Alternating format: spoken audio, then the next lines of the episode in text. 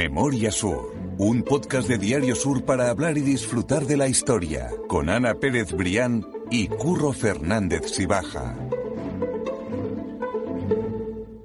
Hola Ana, ¿qué tal? Hola Curro, buenos días. ¿Cómo estás?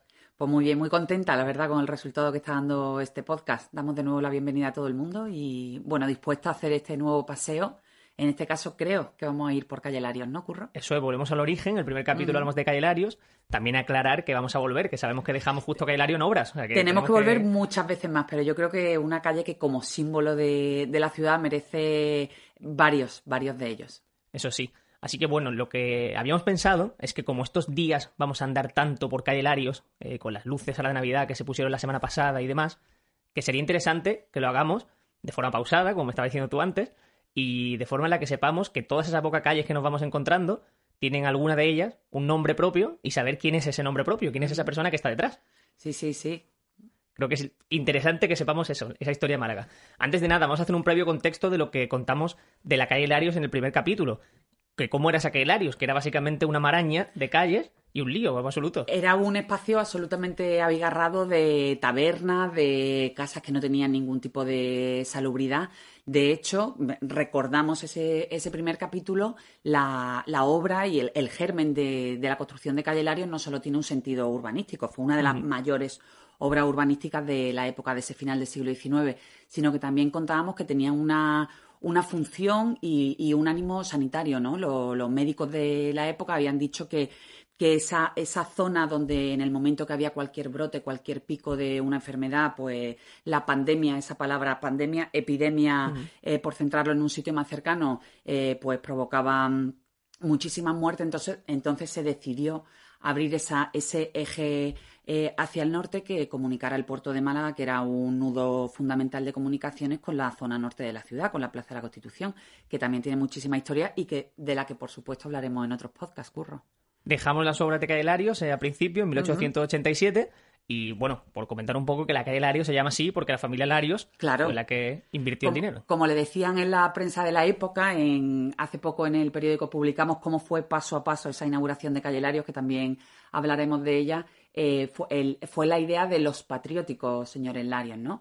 Eh, puede que la gente se confunda un poco entre la figura de Martín Lario y que fue el patriarca, el que llegó a Málaga de ese valle de, de Cameros, de La Rioja, también creo que lo hemos comentado en alguna ocasión. Él compartió cuna con otro personaje del que hemos hablado, que fue Manuel Agustín Heredia de cuya hija también hablaremos en, posteriores podcasts y de gente también tan conocida. Yo creo que, muchos de los que nos estén escuchando eh, se acordarán e incluso les generará una sonrisa como Félix Sáenz, ¿no? uno de los comerciantes y de los empresarios también más importantes de, la Málaga de, finales del 19 y de principios del 20. así es. Ahora ya, en el presente, en este 2020, este loco 2020, Em, hemos dado un paseo literalmente por la calle Larios, que en estas fechas tenía que sonar con mucho más ambiente y mucho más ruido, pero realmente suena así.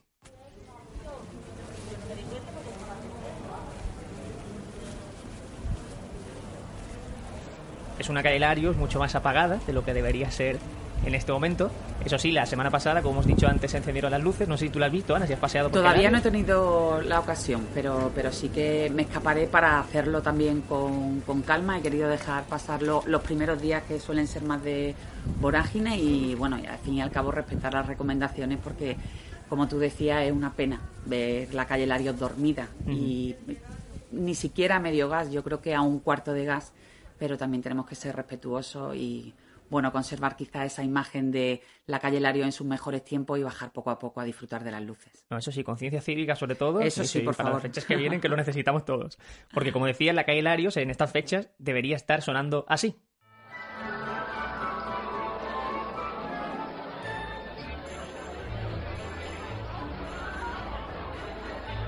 Y ahora ya sí que creo que podemos meternos en materia y ir a, esa primera calle que nos vamos a encontrar, ¿verdad? Cuando vamos andando por calle Larios, desde la estatua de Larios hasta la Plaza de la Constitución, para que se cuál desde la estatua de Manuel Domingo, que era el hijo de, Martín Larios, que ya lo hemos comentado, eh, fue el padre el que inició ese proyecto, ese esa, ese sueño de, de tener una, una vía mm, importante en Málaga con su nombre. No creo yo que don Martín pensara que quizá iba a ser la calle más importante, pero quizás por la importancia de la familia sí pudo adivinar que aquello sería, que aquello sería importante. Él murió sin ver la calle Lario hecha, de hecho murió en París y fue su hijo Manuel Domingo, que es la persona que preside esa estatua en la entrada de Calle Larios, que ahora se ha movido un poco para que coincida exactamente, el que, el que vio realizada la, esa calle tan, tan importante. Bueno, la vio realizada desde la distancia porque también comentaremos en otro podcast que nadie de la Casa Lario estuvo ese día de la inauguración, que ya contaremos por qué. Sí, es una historia muy interesante. Entonces, como decimos, la primera calle que nos encontramos es la calle Martínez, que muchas veces hemos comentado que quién es. ¿Quién era el señor Martínez, no? Yo creo que es una de las calles más, con más, eh, más representativas y más transitadas de, de Calle Lario, sus pequeños comercios, sobre todo los, ultramarinos que tienen muchísimo sabor y que, y que ya casi se han convertido en una rara avis de, de nuestra ciudad, ¿no? Bueno, pues en esa parte eh, hay un cartel que pone Calle Martínez. ¿Y quién fue el señor Martínez? Pues mira, Curro, hay varias, hay varias interpretaciones. Una de ellas de las que yo me fío mucho porque lleva la firma de Francisco Bejarano, que es una de las personalidades que más y mejor ha, ha, estudiado las calles de Málaga. En su callejero se refiere a que el señor Martín era un comerciante portugués que en 1730, en los orígenes de, bueno, en los orígenes de la formación de esa calle, de esa calle Martínez en concreto, envió a, Málaga a un cajero, a un empleado, pues para que viera un poco la posibilidad de establecerse con, con el negocio. Él tenía una casa de comercio de exportación y a los pocos meses por esas noticias de que realmente Málaga era un punto importante donde, donde establecerse y donde, y donde implantar un negocio eh, floreciente, efectivamente eh, vino a Málaga. Em, de todas maneras, esa no es la única versión, porque después hay otra que se recoge en el libro Familia Malagueña del 19, que está escrito por el historiador Manuel Muñoz, que dice que el Martínez, el señor Martínez que bautizó la vía, en realidad fue uno de los primeros logroñeses, esos ilustres logroñeses que vinieron con, con Martín Larios, con Felisain, con Manuel Agustín Heredia y que se estableció aquí con su familia. Él tenía una de las casas más, más hermosas de, esa calle y bueno, y rápidamente los malagueños empezaron a llamarle la calle de los Martínez, ¿no? Por, por, e, e, en honor y, en, y en recuerdo a esa, a esa casa en la que se estableció la familia. Sería interesante ver también esa calle Martínez en esa época. Sí, sí, la verdad que sí. Esa casa tan lujosa. Justo enfrente encontramos Sancha de Lara, que ya de por sí su historia mereció un episodio que fue el número 3, que lo dejaremos en las notas del podcast enlazados para quien quiera visitarlo. Y, que creo que podemos, si quieres, contar brevemente la historia, un poco sí, resumida. Bueno. Desde, aquí recomendamos, ha hecho muy bien a que, a que la gente se meta en el podcast que, al que, le dedicamos, que yo creo que, era eso, que merecía uno, uno por, por sí mismo, porque tiene una historia fascinante. Pero efectivamente, Curro, la calle Sancha de Lara, es la que discurre eh, eh, justo enfrente de calle Martínez, en la primera boca calle que nos podemos encontrar a la derecha, que comunica con Molina Lario, y bueno, y da nombre a una de las aristócratas del siglo XVII más conocidas de la época, no solo por su aportación, sino porque es la protagonista de una leyenda que la vincula también con la Plaza del Obispo y con su Palacio de las Siete Cabezas. Y bueno, ¿y por qué? Se llamaba el Palacio de las Siete Cabezas. Hay que decir, también lo decíamos en el podcast, que en este personaje concurre mucha parte de leyenda, ¿no? Pero bueno, sí podemos eh, perfilar al menos que el nombre efectivamente de su Palacio de las Siete Cabezas tiene que ver con una venganza que, perpetró la, aristócrata Sancha de Lara para vengar la muerte de, su sobrino. Álvaro Torres de Sandoval era su sobrino más querido y entonces por una cuestión de, por una refriega que tuvo con el, con el, alcaide, el alcaide de la época, Pedro Lavarría, también se comentaba que había cierto lío de falda por, por medio. El hecho es que ese sobrino quedó eh, condenado eh, por a instancias del alcaide, fue ajusticiado en la cercana Plaza de la Constitución y bueno, pues Sancha de Lara, su tía, pues ciega de dolor, movió todo lo hilo a su alcance con la corte de, de la época para eh, conseguir esa venganza, como efectivamente así hizo. Esas seis cabezas que consiguió cortar, entre ellas, por supuesto, la del alcaide, la del verdugo, la de, la de el, máximo responsable de la cárcel, pues se dice que son las que quedaron eh, finalmente expuestas de una u otra manera. Hay, hay gente que dice que, que, literalmente estuvieron expuestas en picas en ese Palacio de las Siete Cabezas y la séptima cabeza como un símbolo y como un guiño a ese sobrino amado fue la de su sobrino Álvaro, que por cierto también tiene una pequeña calle en esa, en esa zona, en esa zona eh, tan, tan querida por todo y tan conocida entre calle La Bolsa, calle, calle Strachan, está también la calle de, Álvaro Torres Sandoval. Sí, que están ligados todavía a día de hoy. Sí, sí. Al final la historia de Málaga es bastante circular, curro. Y mm. yo creo que una historia te lleva, te lleva definitivamente a otra y yo creo que por eso gusta tanto, ¿no? Porque porque es muy fácil de comprender y sobre todo porque tiene un trasfondo absolutamente fascinante. Sí, ¿verdad? Eh, hay muchas cosas que estamos viendo que están eh, en común y que tienen un nexo y que es mm. interesante. Eh, decías que es una leyenda también, o que tiene parte de leyenda, porque es una es más antigua. O sea, si la mayoría de calles son del, origen del siglo XIX aproximadamente, está del XVII, si no me equivoco, ¿no? o sea, que, es normal que, exista esa parte de leyenda, pero que es igualmente muy interesante.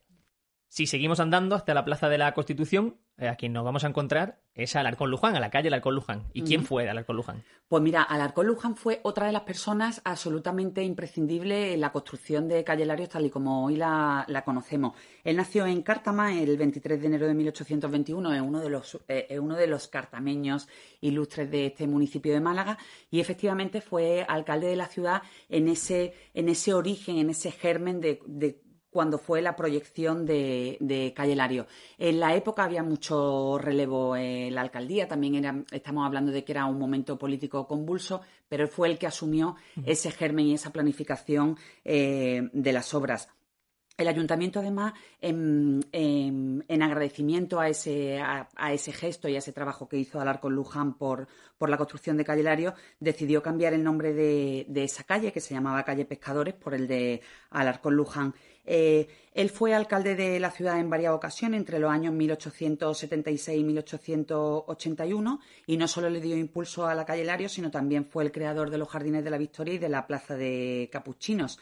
Eh, también bajo su, bajo su alcaldía, bajo su mandato, se encargó al taller de la fundición de Duresne, eh, cerca de París, que era el, taller mm, por excelencia de la época donde se encargaban ese tipo de cosas, la Fuente de las Tres Gracias, que yo creo que los malagueños todo lo tenemos en, en, la cabeza. Hay ahí una leyenda que, bueno, que me limito aquí a comentar, que no sé si será cierta o no, tendríamos que investigarlo, pero bueno, lo dejo como apunte, que dice que hubo algún tipo ¿Hubo algún tipo de conflicto con la construcción de la, de, la, de la, fuente o con la planificación, con lo que el alcalde había encargado y con lo que finalmente llegó y que incluso él se opuso a pagar lo que se había comprometido con los talleres por ese, por ese desacuerdo ¿no? en, la, en, la, en la ejecución de la fuente. Eh, hizo un trabajo enorme en favor de la transformación urbana de Málaga, que hizo que el rey Alfonso XII le ofreciera el título de Marqués de Cártama, pero él lo, lo rechazó.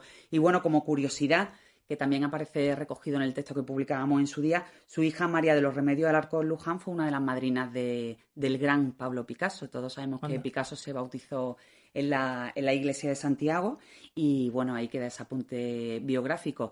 Alarcón Luján moriría en 1902 y está enterrado en su pueblo, pues donde lo consideran, como decíamos, uno de sus hijos más ilustres. Un personaje muy relevante, alcalde de Málaga. Y sobre la Fuente de las Tres Gracias, que recientemente se ha vuelto a poner en su lugar, ha sido restaurada. Yo creo que es una de las fuentes más bellas de la ciudad. emblemática, mm. absolutamente. Mm. Y ahora la fuente nueva que han puesto frente al corte inglés, si no me equivoco, también es una. La fuente de las gitanillas. la fuente de las gitanillas, es una... también tiene una historia espectacular.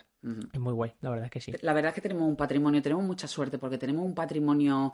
Eh, Mm, extraordinario que tiene muchísima historia y sobre todo, y vaya desde aquí el agradecimiento y ese valor del trabajo muy bien conservado en general. Sí, la verdad es que sí. En ese sentido, sí está todo perfectamente cuidado.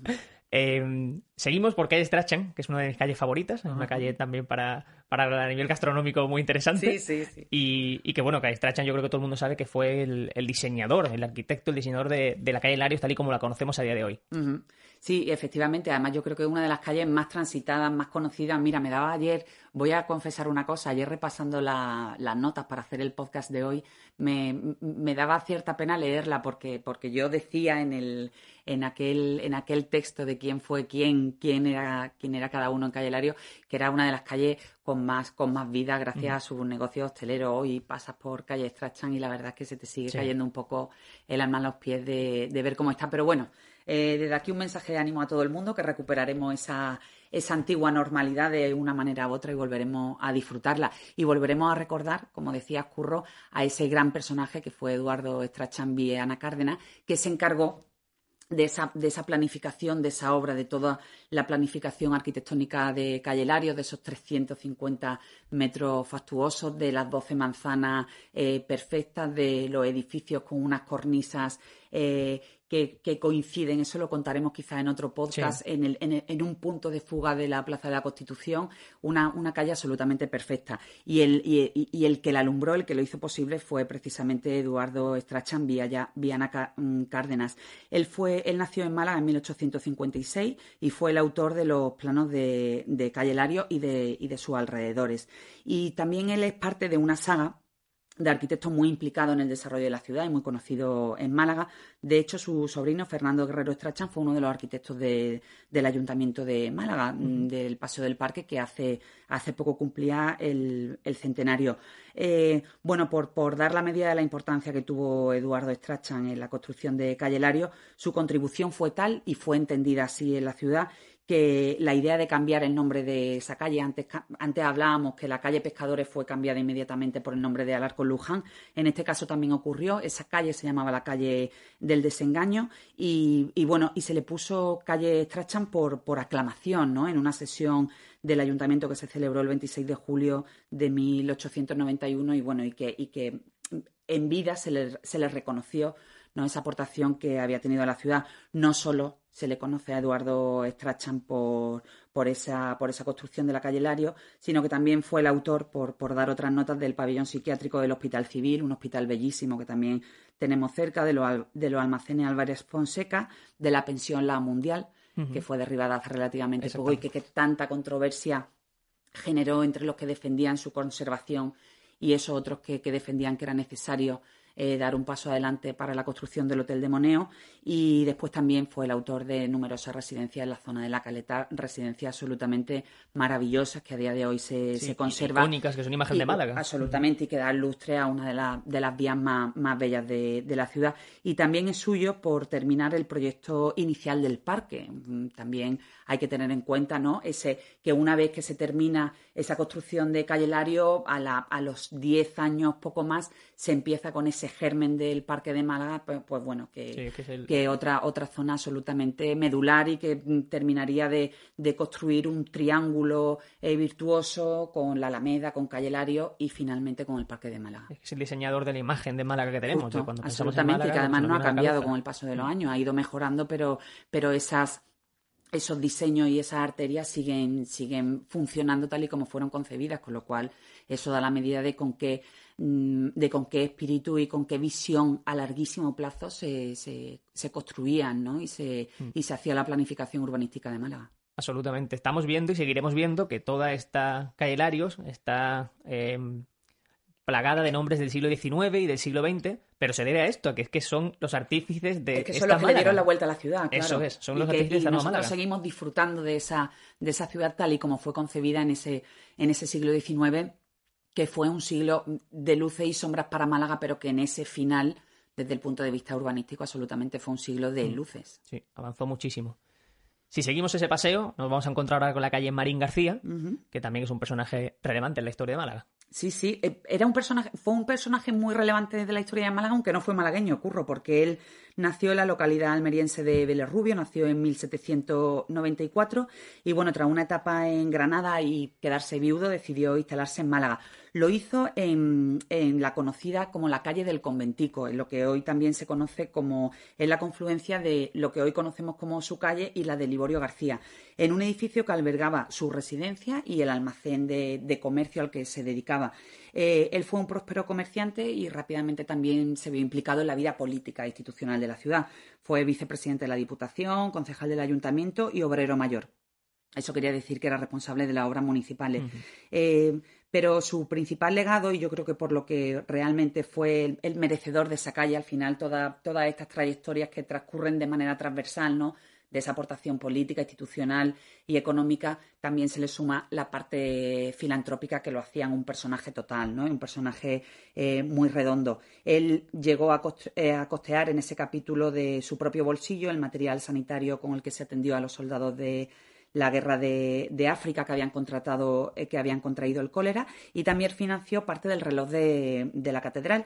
Y a su muerte, que ocurrió en 1868, con lo cual quedaba muy lejos esa, construcción de la calle Lario, eh, murió a causa de una peritonitis y dejó parte de su herencia, 1.600.000 reales, que era una cantidad importante de la época, para que se invirtieran en obras de utilidad pública para la ciudad y para contribuir con ellas a la gente jornalera, dejó escrito en su, en su testamento literalmente, a la gente jornalera de esta ciudad de Málaga. persona absolutamente Con lo cual, otro personaje eh, fundamental donde se unían todas esas facetas necesarias ¿no? para, para sumar en la ciudad. Desde luego que sí.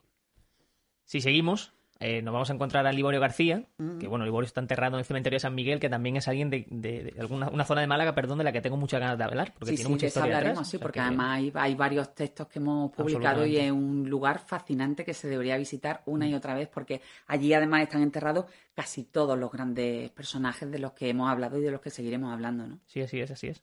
Así que, ¿quién estaba detrás de, esa placa? ¿Quién es Liborio García? Pues mira, Liborio García, como Alarcón Luján, también fue alcalde de, la ciudad. En este caso fue entre los años 1886 y 1889. Ya se acercaba esa inauguración de Calle Lario. Él asumió el bastón de mando en el ayuntamiento justo cuando ya estaban las obras en marcha. Y según las crónicas históricas de la época, fue el único alcalde a quien en su mandato le fue reconocido por propio derecho ese derecho a tener una calle en Málaga. Eh, su calle se encuentra a continuación de la de Marín García, comunica con Calle Nueva y bueno, una de, de sus aportaciones básicas para la construcción de esta calle Lario de la que hablamos hoy es que eh, él fue quien, quien acordó con el apoderado de la calle Larios, con Antonio Jiménez Astorga, que, fueran, que fuera la familia la que se hiciera cargo de la, de la financiación de la calle. También hemos hablado muchas veces, yo creo recordar incluso que lo hablábamos en el primer capítulo, que fue necesario el concurso de una gran familia mm, de, la, de, la, de, la, parte privada, porque el ayuntamiento no tenía dinero para, para financiar una obra como la de Calle Lario. Entonces, él fue Liborio García el que se puso de acuerdo con el, con el apoderado de la Casa Lario para organizar cómo se iba a hacer esa colaboración público-privada ¿no? que, tan, que tan útiles y que ya se utilizara en la época. Eh, le dio a la familia ese, ese poder ante notario para que asumiera la responsabilidad absoluta de, la obra. Lo hizo bajo algunas, bajo algunas condiciones, lógicamente. Y de hecho, entre, en ese texto que se firmó ante notario el 11 de mayo de 1887, se recogía que las obras tendrían que estar eh, finalizadas en el plazo de cuatro años. Efectivamente, si hacemos las cuentas, 1887, 1891, mm. que es cuando se inaugura, se cumplió. Y en el texto también se recogía expresamente eso, que las obras deberían quedar finalizadas en cuatro años a partir de la firma del acuerdo y que los larios cederían en favor de la ciudad para la vía pública 4.800 metros cuadrados de, terreno. Y además renunciaban a percibir cantidad alguna por ese, por ese concepto. Y bueno, y como decía el Liborio García, pues está enterrado en el, en el cementerio de San Miguel, que recorreremos en, en memorias sur posteriores. Eso, eso espero.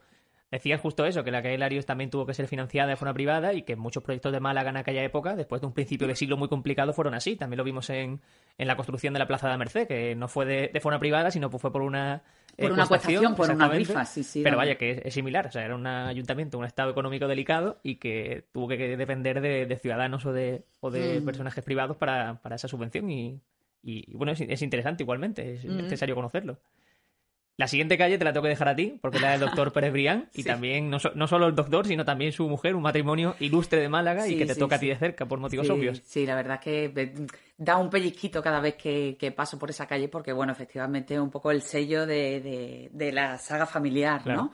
Y, bueno, es una boca calle que une la calle Larios con la Plaza de las Flores y está dedicada al doctor Manuel Pérez Brián eh, Subirón, que nació en el año 1901 y falleció en 1958. Él fue alcalde de, Málaga, eh, pero sobre todo su nombre está ligado a la ciudad eh, por, porque fue un, gran médico, ¿no? por su aportación desde el campo de, la medicina. Él también estuvo implicado, se implicó mucho en la vida institucional de la época, de hecho fue presidente de la Diputación Provincial entre los años 1939 y 1941.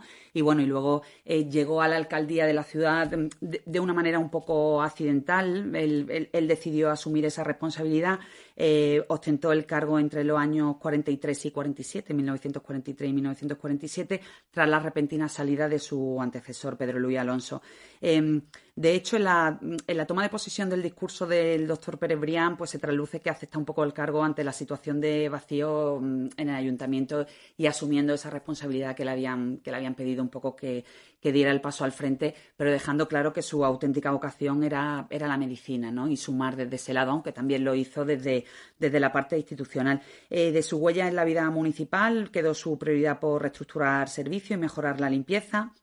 Y bueno, en la parte médico, en la parte médica su, su huella eh, pasó por la creación de un servicio de medicina interna en el Hospital Civil, donde se han formado muchísimas generaciones de, médicos malagueños. Entre otros está su hijo Esteban, que también afortunadamente sigue, sigue entre nosotros y que es uno de los grandes médicos de Málaga. Y bueno, y después hablar de Manuel Pérez Brián también es obligado a hablar de su, de su mujer, ¿no? De Maripepa Estrada de Segalerba que fue una figura destacadísima en la vida cultural y artística malagueña por su, por su contribución a la, a la pintura naif. Ella, ella era artista y tenía un, un, peso, un peso importante y destacado en la ciudad hasta el punto quizá esto mucha gente no lo, no lo, no lo conozca, pero yo creo que, que, el dato es curioso porque además también da esa medida de la generosidad de, Manuel Pérez Brián, eh, él decidió renunciar a esa segunda parte de su apellido, a la parte de Brián, para que sus hijos eh, también tuvieran en ese apellido compuesto que a partir de entonces se convertiría en Pérez Estrada, de ahí parte la saga de los Pérez Estrada de Málaga, el apellido de, su mujer, pues como digo yo, en ese gesto generoso de tanto monta, monta tanto, de, y para, reconocer la importancia que ella, que ella había tenido, ¿no? Ahora acaba de Em, de cerrarse una, una exposición preciosa en el archivo municipal, una exposición eh, sentimental, delicada y yo creo que da muy bien la medida de lo que fue esa familia con cuadros de Maripepa Estrada y con poemas de, su hijo, de otra gran referencia en la Málaga de, hace no tanto, ¿no? porque falleció hace, hace relativamente poco, de Rafael Pérez Estrada, que fue abogado pero un gran poeta de nuestra ciudad. Me lo habías comentado alguna vez esto ya antes, me pareció muy interesante porque todos tenemos en el imaginario mm. apellidos como Larios, Lorin, Prebrián, Preestrada y ver que pues están ahí ligados. viene de eso, de, esa partición del apellido, se quedó fuera el, el Brián y se incorporó el Estrada un poco también para, para escenificar de, una manera ya que quedara en la posteridad la importancia que había tenido Maripepa, que fue una mujer extraordinaria. Un gesto. Familia extraordinaria. Un gesto loable, muy loable. Si avanzamos, nos vamos a encontrar en la calle Moreno Monroy, que si te decía que en Strachan se come estupendamente, yo si me pierdo, sabéis que podéis encontrarme en calle Moreno Monroy. Ahora con calma, ¿eh? Ahora con mucha calma, no, no, ahora por supuesto. ahora con calma y respetando las restricciones. Pero es cierto que es una calle muy, muy interesante y que también esconde un personaje detrás. Sí, justo, pues José Moreno Monroy, que fue. Eh, puede que sea uno de los más desconocidos de, de esa calle, pero, pero efectivamente, como decía, se ha convertido también en uno de los mejores lugares para, para tapear. Él fue arquitecto provincial, eh, justo en los tiempos donde se construía eh, Calle Larios, y también hizo un proyecto, pues, entre sus principales aportaciones, hizo un proyecto para la apertura y ensanche de Calle Alcazabilla, pero finalmente fue anulado en el año 1864. Y bueno, también suyo es el proyecto del nuevo hospital civil que estaba eh, inspirado en el Hospital La Princesa de, Madrid y en otro de, París. Y el ayuntamiento, por dar una, una, pincelada institucional, propuso que esa calle nueva, Boca Calle de Calle Laro, llevara el nombre de Moreno Monroy en octubre de 1887. Un poco antes, justo cuando empezaban la obra y cuatro años antes de la inauguración de Calle Larios. Y ya para acabar este paseo, la última calle que nos encontramos, encontramos es calle José Álvarez Net Fonseca, que todos tenemos muy, muy ligados a, al, comercio de Málaga. Al comercio, sí, sí, una familia absolutamente medular en lo que en, ese germen comercial, en ese brillo de, de, la época y efectivamente esa última callecita que, que, mm, comunica también con esa parte final de, de, la Plaza de las Flores lleva el, el nombre de José Álvarez Ney Fonseca. Eh, Y, como decimos, él, él fue senador por, por, Málaga y durante unos años también fue presidente de la Cámara de Comercio de la ciudad. Y bueno, una familia también muy conocida en Málaga, no solo él, sino parte de su familia por esa, por esa huella comercial tan importante en, nuestra querida Málaga. Quiero acabar con un guiño, un pequeño guiño, porque no, seguro que lo vamos a tratar en próximos podcasts. Y es que había una copla eh, que habla de Málaga diciendo que es, y cito textualmente, la ciudad de las mil tabernas y una sola librería. O sea que esa zona de Málaga era una zona de bares, una zona especialmente concurrida por, por la gente que quería eh, mm. irse de copas o irse a una forma, incluso de forma cultural, por todos los cantes y todavía. O sea que, esa época también es, interesante a nivel. Sí, es interesante. Mm. Quizá mm, da un poco de pena que se echaría, que se echaran de menos eh, esa, esa, librería que dio lugar a esa copla, pero también hay que tener en cuenta que hablaremos en próximos podcasts que las cafeterías, los, bares también eran, eran un punto de encuentro de, tertulias culturales, políticas, que, también hicieron mucho por la historia de la ciudad. Sí, que fueron el germen cultural de, muchas cosas.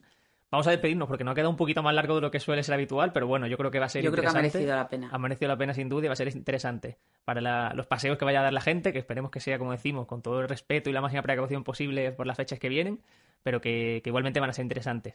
Y no quiero sin despedirme, Ana, sin agradecer a mucha gente que nos ha mencionado estos días, que ha habido un boom y, sí, la verdad es que estamos contentísimos. Está, está, teniendo muy buena acogida el podcast, nosotros encantados porque además lo hicimos con esa con esa intención, esa, esa posibilidad ¿no? de hacer un, un espacio eh, donde quepamos todos, donde todos seamos capaces de aportar nuestra experiencia, que, suponen para nosotros las calles de Málaga, lugares, personajes, y la verdad es que la respuesta está siendo extraordinaria, Curro. Sí, por decir algunos nombres que hemos apuntado antes de, de empezar, Aitor, a, Pedro. A Pedro que lo ayudamos a estudiar, a Eva. Eva, Juan Diego que mandó un mail. Eh, nos escribe desde Huelva, no así que un saludo para Juan Diego, que es un malagueño de pro que vive ahora en Huelva y que, y que la verdad es que su, su mensaje ha sido muy reconfortante. Eso es, sí, por decir más, el intérprete de signos de Málaga. También. y Raúl, Miguel Ángeles, que son muchos, nos vamos a dejar algunos seguro, pero que, mil gracias de verdad, que es que ha sido un placer leeros y que esperamos que estéis al otro lado.